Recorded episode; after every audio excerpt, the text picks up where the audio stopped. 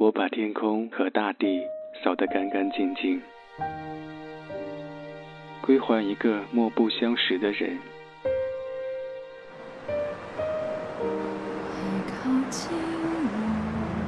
我寂寞的等，我阴沉的等。二月的雪，二月的雨，泉水白白流淌，花朵为谁歌唱？民谣与诗，用音乐倾听彼此。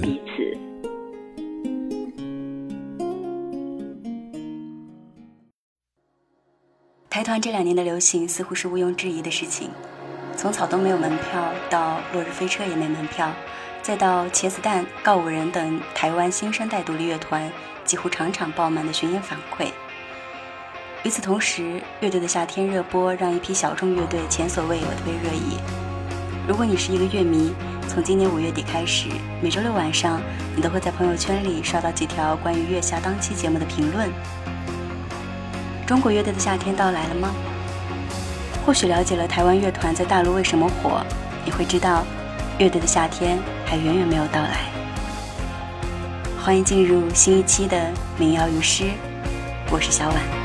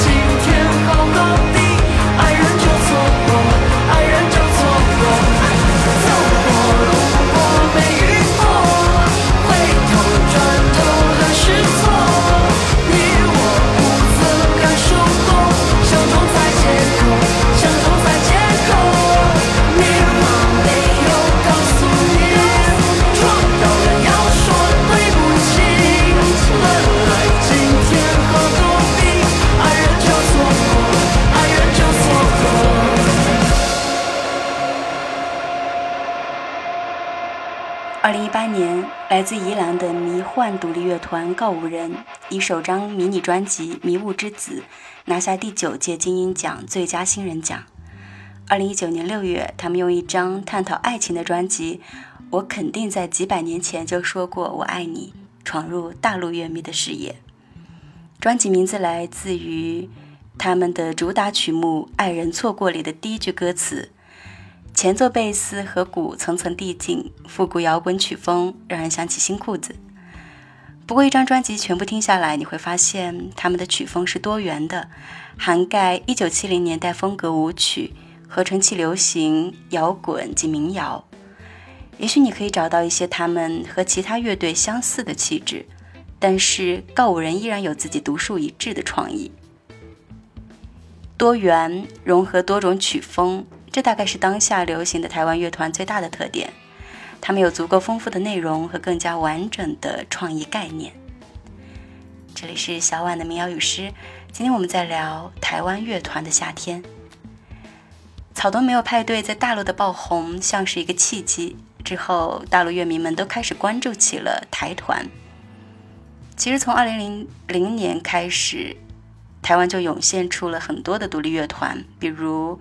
熊宝贝、自然卷、这位太太，那我懂你意思了。Tizzy Big，但那个时候的台湾乐团大多呈现出来的气质是小清新、文艺，而近几年新兴的台湾乐团已经趋向于复古、大陆腔，甚至是丧。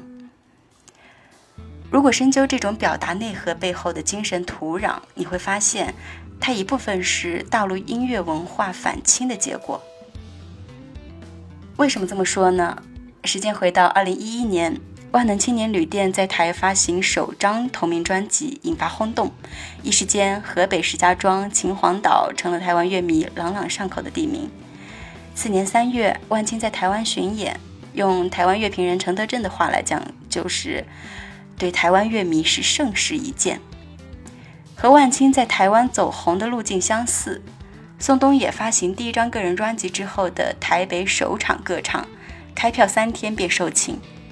二零一八年六月二十三日，第二十九届台湾金曲奖最佳作词人奖颁给了宋冬野的郭元潮，这是大陆民谣歌手第一次获得台湾金曲奖。二零一九年，宋冬野凭借单曲《知道》再次入围台湾金曲奖。无论是咬字发音还是歌词内涵，台湾新兴独立乐团或多或少受大陆音乐的影响。最典型的自然是草东，早些时候被大陆乐迷误认为是一支河北乐团。下一首歌，我想给你听听看，一支跟草东一样有点丧，唱腔有点大陆腔的乐团。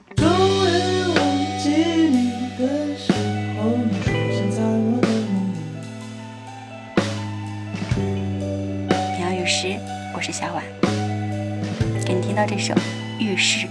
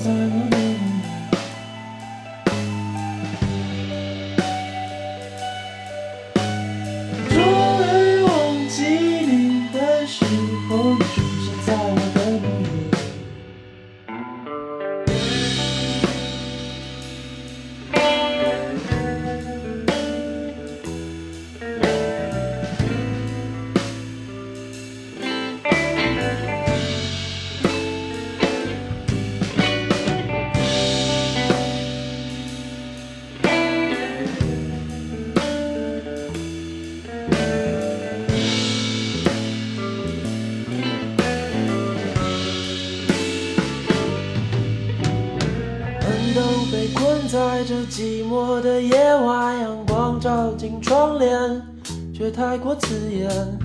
过于温暖的冬天，让人失去自觉。波浪在海面上，萤火在岸边，我用泪流满面。你不在我身边，芒草在山巅痛苦，还留在眉间。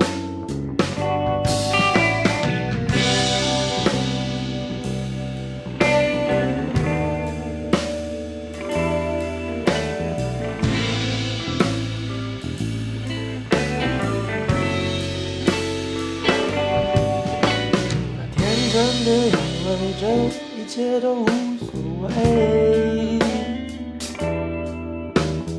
单纯只想把日子过得不浪费。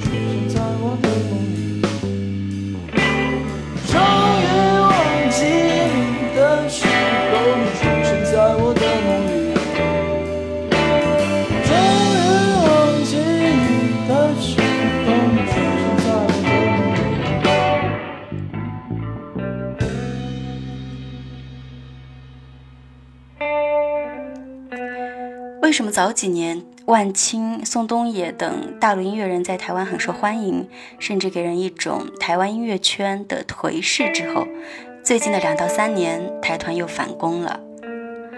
我的朋友，同时也是 Live House 老橡树主理人邵涛说：“他说大概和现在年轻人审美有关系。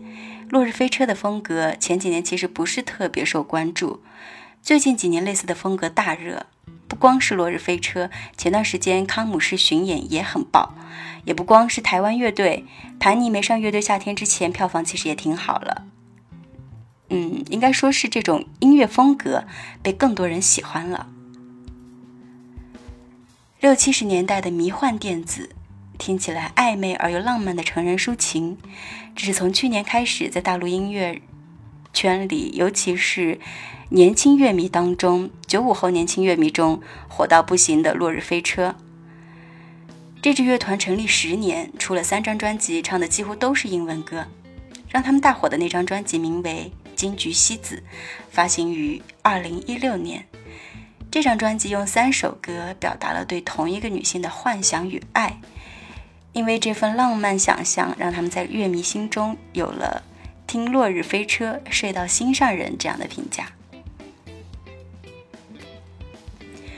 复古偏流行的曲风适合娱乐，适合微醺的消遣，但不会给你带来更深的心灵冲击。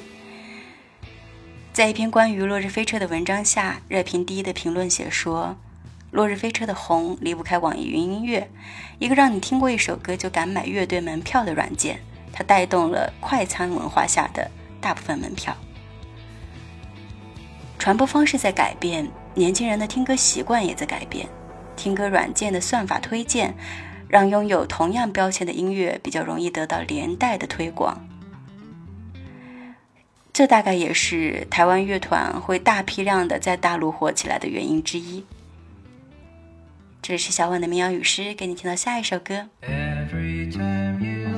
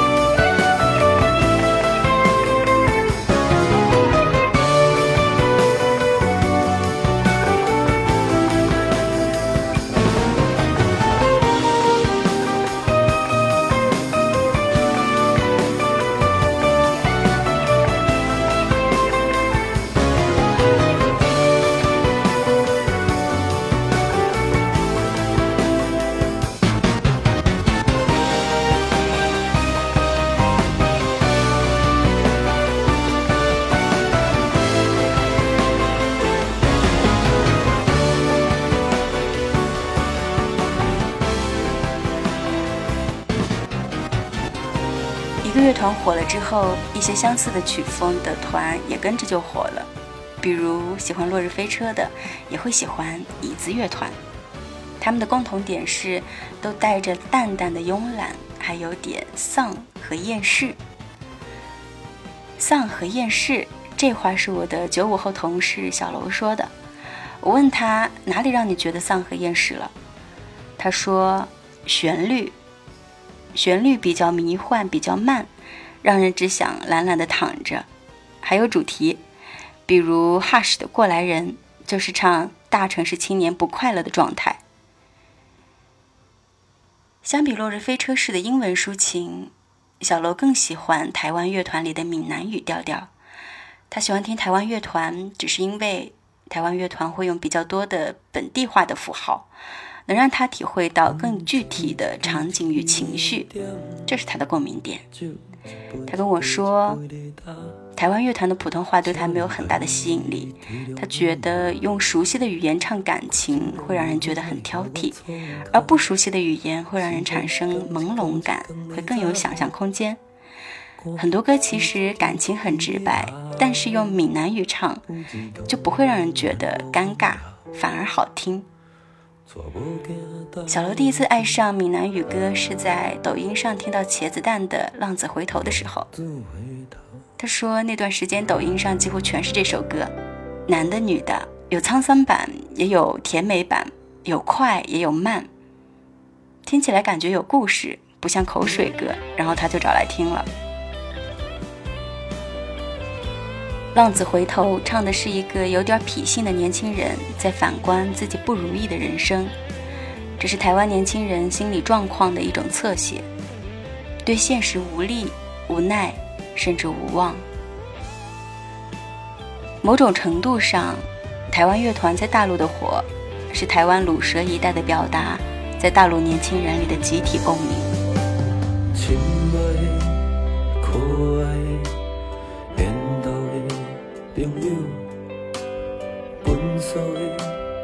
无品的、无路用的朋友，伫坎坷的路靠我阳光乌倒摆，怀疑我的人生敢若狗屎。我无钱无无无惊，敢若一条命。朋友啊，斗阵来搏。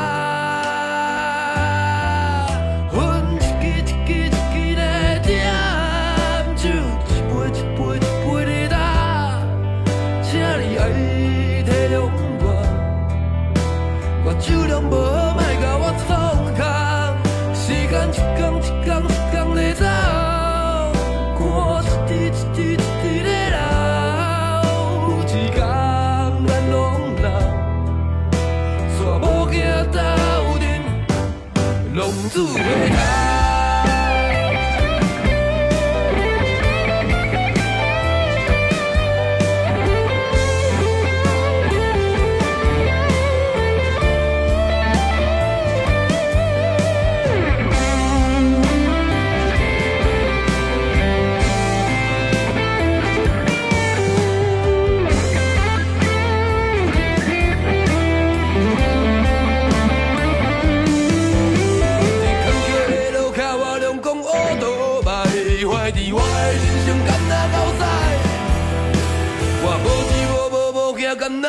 uświadamia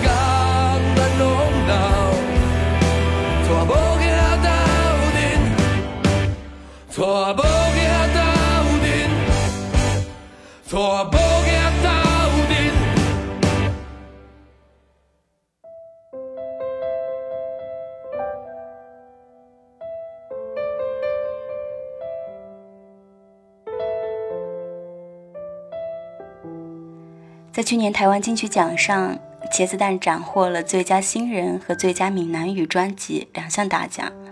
他们在大陆的巡演也从年初的几十个观众到年底一票难求。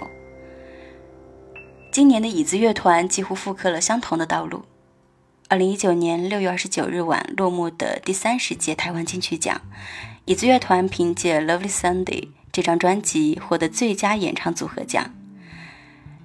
这是这支成立不过三年的乐队发行的第二张专辑，一张集复古、浪漫。搞怪、迷幻于一身的摇滚专辑。今年三月开始，带着这张专辑首次进行大陆巡演的椅子乐团，也收获了几乎场场爆满的票房，被乐迷们视为今年份必须拥有的复古和浪漫。台湾的金曲奖一直是一个风向标，每年都会有新的名字出现，竞争激烈，而新作品是进入这个市场的敲门砖。相比大陆，台湾一直有很好的独立音乐土壤和唱片工业市场。除了金曲奖，2010年设立的金鹰奖，其目标锁定在寻找新时代台湾音乐的创作力。椅子乐团、茄子蛋、落日飞车都曾入围过金鹰奖。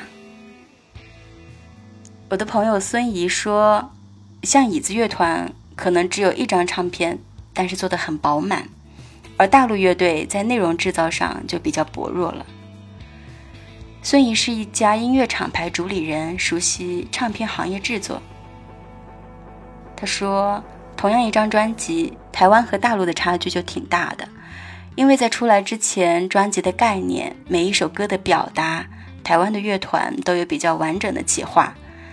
大陆相对消费型市场，而不是制造型市场，内容输出上是远远不够。”可看、可视、可听的东西，台团就是比大陆的乐团更好。这是我的朋友孙怡从他自己的行业角度说的。小王的民谣律师，